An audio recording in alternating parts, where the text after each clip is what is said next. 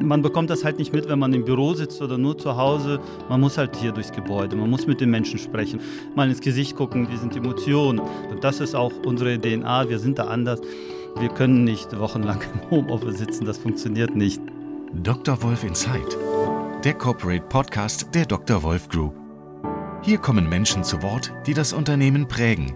Geschichten und Einblicke rund um Forschung, Vertrieb und Produktion von Problemlösern. Mein Gesprächspartner in dieser Folge von Dr. Wolf in Zeit ist Walter Bergen. Der heutige Betriebsleiter und gelernte Elektrotechniker hat in den vergangenen elf Jahren bei Dr. Kurt Wolf schon verschiedenste Funktionen innegehabt. Vom technischen Leiter bis hin zum Leiter Konfektionierung. Er beantwortet die Frage, wie entwickelt sich die Produktion von Dr. Kurt Wolf und was sind die besonderen Herausforderungen. Ich möchte außerdem von ihm wissen, was für ihn im Arbeitsalltag der Produktion zentral ist und was er dafür tut, um als Betriebsleiter die Mitarbeiter bei den verschiedenen Projekten mitzunehmen. Mein Name ist Nina Lauterbach. Viel Spaß mit dieser Folge. Guten Morgen, Walter. Guten Morgen. Schön, dass das hier geklappt hat an einem trubeligen Montag, wo man ja doch manchmal vielleicht nicht so vorhersehen kann, was alles aufläuft. Wir fangen mit unserer Folge immer mit einer These oder einem Statement an, das der Gast dann kommentiert. Diesmal ist es die Aussage, eine verlässliche Strategie und ein Fünfjahresplan geben Orientierung. Was würdest du dazu sagen?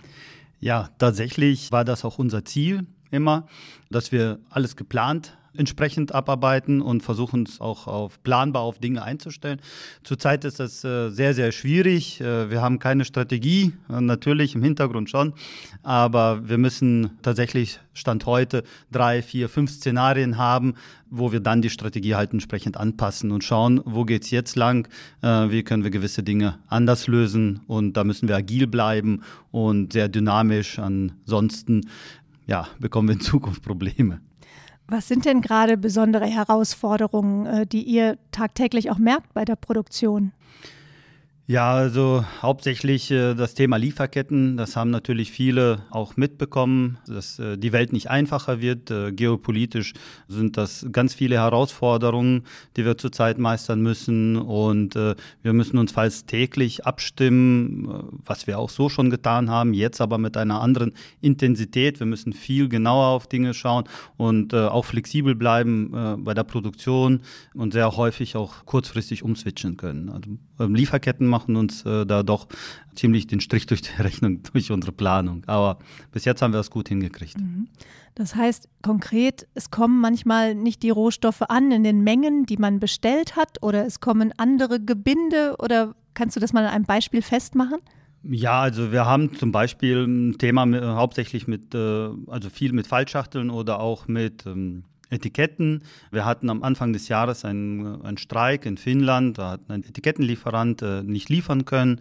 Wir haben uns dann relativ schnell umgeschaut, weil wir nicht wussten, wie lange der Streik dauert und ohne dass unsere Kunden das merken, haben wir uns äh, überlegt, was können wir noch tun. Also haben wir einen Teil der Produktion umgestellt auf äh, bedruckbare Kartons und haben dann praktisch über Nacht äh, Tests gemacht, unsere Kunden informiert, äh, aus den Produktbereichen äh, sehr schnell die Info bekommen, wo es geht, wo es vielleicht nicht nicht geht und dann sukzessive umgestellt, so dass wir da sicher waren, dass das auch klappt. Oder manchmal ist es morgens, dann äh, sind die Fallschachteln terminiert, die müssen vom Lieferanten angeliefert werden morgens und dann ist der LKW halt mal kaputt gegangen oder ähnliches. Das ist zwar selten der Fall, ähm, aber auch da müssen wir dann halt schauen, was machen wir, wie können wir anderweitige Produktion vorziehen oder mit den Kollegen dann etwas anderes tun. Viele Menschen, die jetzt Alpecin, Plantur oder Alcina kennen, wissen vielleicht gar nicht unbedingt, dass die Produktion hier wirklich komplett in Bielefeld passiert. Beim Gebäude, in dem wir hier gerade unsere Aufnahme machen, in der Stadtheider Straße, in dem unsere Produktion für die kosmetischen Produkte von Dr. Kurt Wolf läuft, hast du 2016 auch die Erweiterung und die Umbauten des Standortes mitgeplant. Hat das gut funktioniert? Wie hat sich der Standort seitdem entwickelt? Äh, wohlweislich hat äh, damals 1989 jemand entschieden, das Gebäude so zu bauen, dass eine Aufstockung möglich war. Also haben wir auf die alte Logistik nochmal zwei Etagen draufgesetzt ähm, und dabei sind halt etliche Büros neu entstanden und für die Zukunft entsprechende Produktionsstätten, äh, die wir jetzt auch langsam implementieren, also langsam ähm, die entsprechenden Maschinen installieren konnten. Mhm. Eine Besonderheit war bei diesem Umbau ja auch, dass ihr bei der Dachkonstruktion gleich etwas Besonderes mitgeplant habt, was man sich vielleicht so erstmal gar nicht vorstellen kann. Auf was für eine Idee seid ihr da gekommen? Ja, richtig. Äh, wir hatten ja äh, auch in der Vergangenheit äh, bei den Maschinen, die wir bei uns installiert haben, viele Maschinen kann man sich vorstellen, in so einem Gebäude sind relativ groß und die Tendenz geht eher immer größer, größer und größer. Über einen normalen Fahrstuhl ist das schlecht möglich und dann eine Maschine in alle Einzelteilen zu zerlegen und dann wieder zusammenzusetzen, sehr teuer man versucht schon, das Ganze modulweise abzubilden. Also mussten wir uns eine andere Lösung ausdenken. Wie kriegen wir etwas in die zweite Etage, also in die Herstellung? Und da haben wir damals schon eine äh, entsprechend große, maximal große Öffnung geplant, haben die erstmal dann temporär abgedeckt, sodass die halt äh, begehbar war. Und das ist uns zugute gekommen, als wir dann den August Wolf 2030 Transfer durchgeführt haben, der Kosmetikprodukte und haben dann natürlich auch den Oral Care Mischer auf entsprechendem Wege hier bei uns installiert. Also dieser Mischer ist tatsächlich durch das Dach dann nach unten gekommen in eine Etage? Ja, genau. Wir haben dann äh, ne, mehrere Kräne hier gehabt, also zwei an der Zahl ähm, äh, von zwei Seiten. Der eine hat dann stabilisiert, der andere hat das Ganze reingehoben. Es gibt auch ein ganz tolles Video und etliche Fotos, weil es war schon äh, ein ziemliches äh, Ereignis, dass wir noch nicht bei Galileo gelandet sind, ist alles. Aber das sah schon spektakulär aus. Vor allen Dingen hat äh, das Schlimme war, dass für diesen Tag Stürme vorausgesagt worden sind und wir hatten halt ein bisschen Sorge, dass dieses ganze Projekt, und das konnte nur an diesem Tag durchgeführt werden, so nicht umgesetzt werden kann und wir das verschieben mussten. Und dahinter hängt ja natürlich die ganze Produktion und, und die angesprochenen Lieferketten etc. Das wäre schon, war ein spannendes Projekt. Mhm.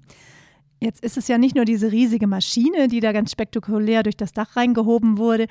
Diese Maschine stand bei Dr. August Wolf und hat vorher dort eben auch Hautprodukte mitgemischt.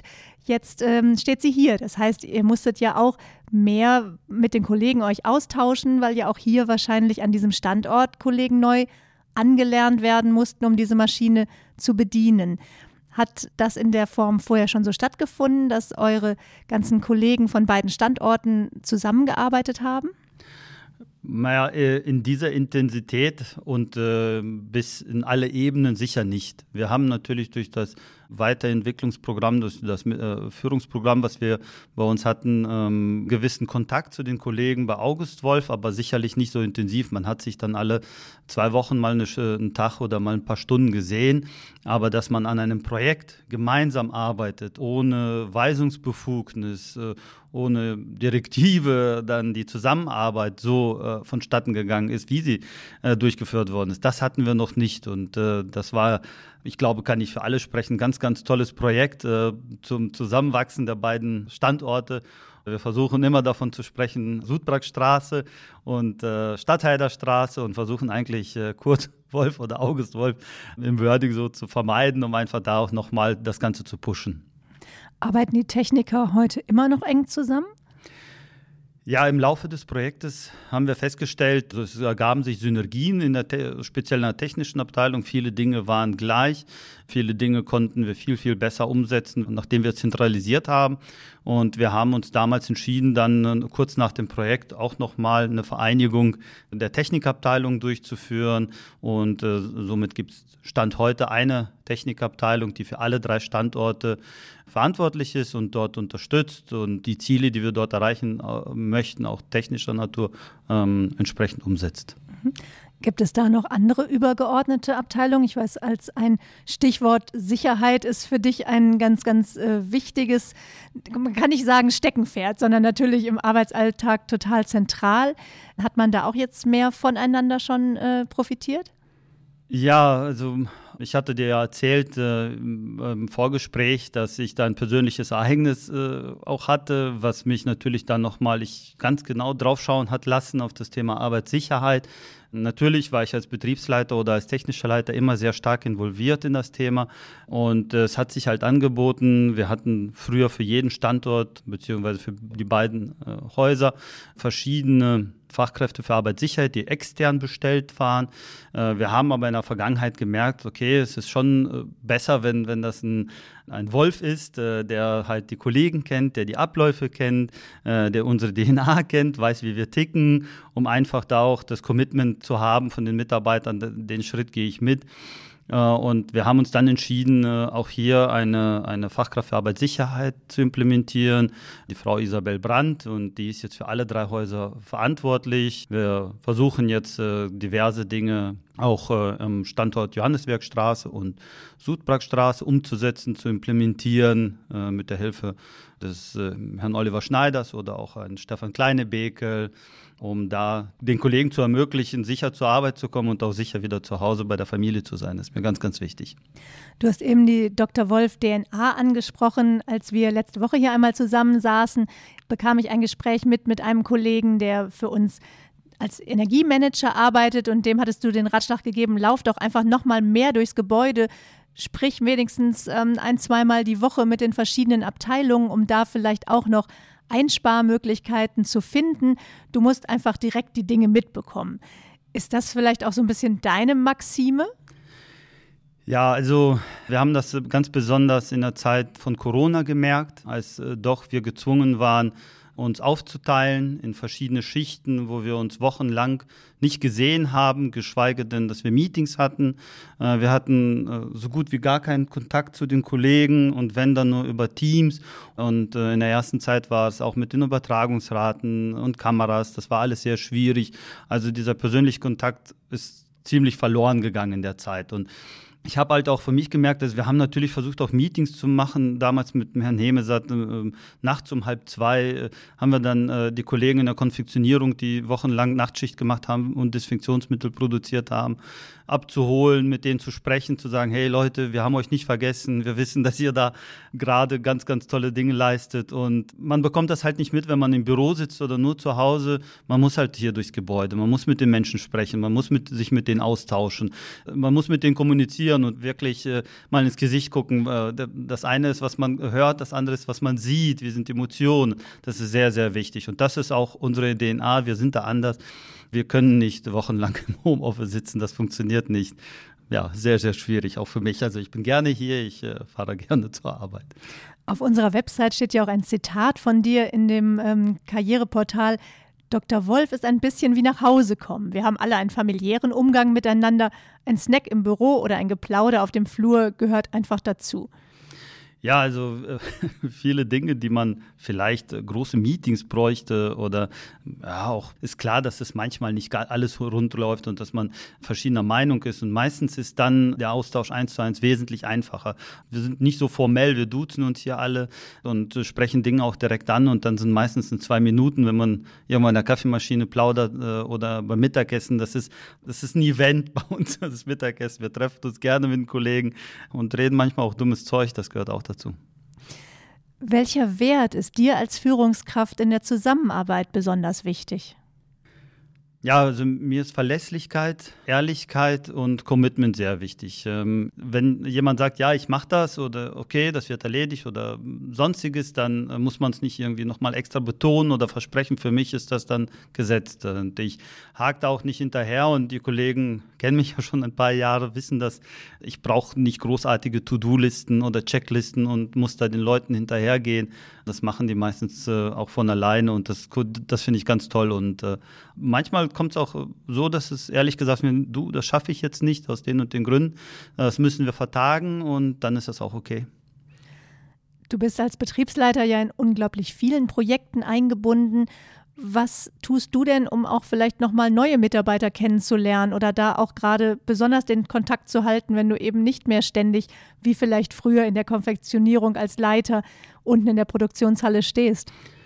Ja, das war mir auch sehr wichtig. Ich habe halt gemerkt, äh, dass doch der Betriebsleiter ähm, sehr weit entfernt ist. Wenn er nicht etwas tut und bewusst tut, mache ich bis heute noch. Ich versuche äh, bei den KVP-Rundgängen immer dabei zu sein, um einfach, also das ist ein kontinuierlicher Verbesserungsprozess, Rundgang, den machen wir mit unserem Operation Excellence Manager zusammen und dann auch vor Ort zu gehen, mit den Leuten zu sprechen, ähm, zu fragen, wie geht's zu Hause und so weiter.